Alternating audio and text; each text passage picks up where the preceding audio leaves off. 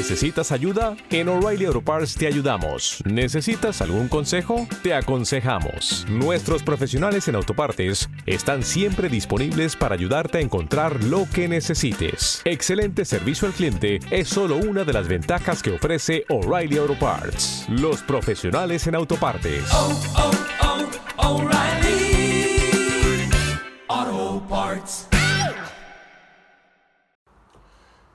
Bueno, yo me llamo Carlos, eh, pero mi eh, mote, mi seudónimo, mi AKJ como freestyler era Reo. eh, y bueno, durante un tiempo de mi vida, eh, básicamente desde mis 14 a mis 16 años, 17, eh, me apuntaba muy frecuentemente a batallas de gallos, competía eh, y demás, y estuve muy metido en todo ese, en ese mundillo, en esa pequeña burbuja burbuja que nace fundamentalmente del rap, pero que ahora ya se ha desligado por completo y son dos mundos aparte, pero ahora profundizaré más en eso. En las batallas fundamentalmente la mayoría de gente empieza porque, eh, pues eso, te gusta el rap, escuchas rap, eh, consumes mucho rap tanto americano como, como castellano, te empieza a interesar la cultura hip hop, empiezas a indagar un poco y ves que no solo es música, que hay graffiti, que hay skate, que es una cultura surgida en las calles, eh, que tiene una serie de valores y de ideas y que además existía el freestyle, que era como la manera que tenía de hacer la gente beatbox y a la vez de poder rapear, mm, siempre en círculos con gente para pasar el rato porque pasaba mucho tiempo en la calle, era una vida muy callejera. Y bueno, esto adaptado a nuestra sociedad hoy en día en la que la mayoría de, de, pues, de adolescentes, eh, pues eso, de 13, 18 años, eh, no pasan tanto tiempo en la calle y demás, se ha ido convirtiendo en algo también de YouTube, de Internet, etc.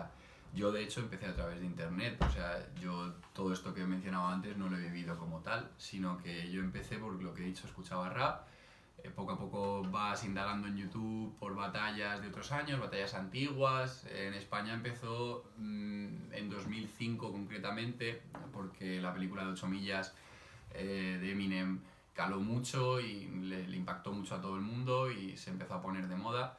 Y eso a partir del 2005 eh, fue creciendo exponencialmente hasta el 2009 que Red Bull paró. Pero ya se había creado una comunidad de freestylers eh, y de batalleros que llevó un poco las batallas durante los años en los que Red Bull no estuvo, que volvió en 2013, pero con una perspectiva completamente nueva porque vieron que había ahí un nicho de mercado muy grande y de hecho lo han conseguido, lo han aprovechado muy bien y han conseguido comercializarlas hasta el punto de que en 2015, entre 2015 y 2016, las batallas comenzaron a ser hipervirales. Eh, la posibilidad de poner solamente una rima en un vídeo de Instagram y demás las, ha hecho mucho más atractivas.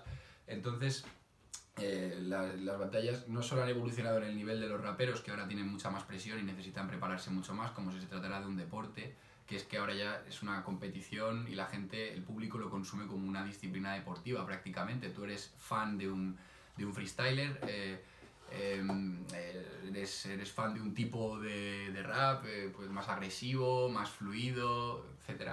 Entonces todo ha ido evolucionando y no solo el nivel, incluso las batallas, el rap en general siempre ha sido un género bastante machista, por mucho que haya gente que diga que no, y las batallas consecuentemente también. Y ahora que las batallas se empiezan a desligar del rap y que también en el rap se empieza a avanzar en este tema, empieza a haber mm, freestylers que son chicas, batalleras y demás.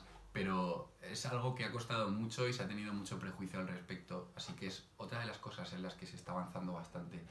Eh, evolución o progreso, no sé, en cuanto a que, por ejemplo, se ha desligado de la cultura del hip hop. Es decir, eh, ahora eh, no, no estoy diciendo que para estar en las batallas de gallos, yo soy el mejor ejemplo, yo no tengo nada que ver con la cultura hip hop, yo no he tenido una vida callejera ni difícil ni nada por el estilo, pero a mí me gustaba el rap y a mí me, me gustaba rapear y lo veía como un entretenimiento con mis amigos y al final es el- para lo que ha quedado en España a nivel amateur. Y luego ha llegado hasta el punto en el que se ha profesionalizado. Por lo tanto, mi opinión es que las, así como conclusión, que las batallas de gallos ya no tienen nada que ver con, con el hip hop, más allá de que se insulte rimando por encima de una instrumental que sí, es rap. eh, y que tiene, ha, ha nacido del rap, pero a estas alturas ya es, es un hijo que va por su cuenta, no tiene nada que ver. Eh, vuela, vuela libre y es una industria aparte. Así que, bueno, esos son un poco, eso es un poco como ha cambiado todo y, y mi punto de vista de las batallas.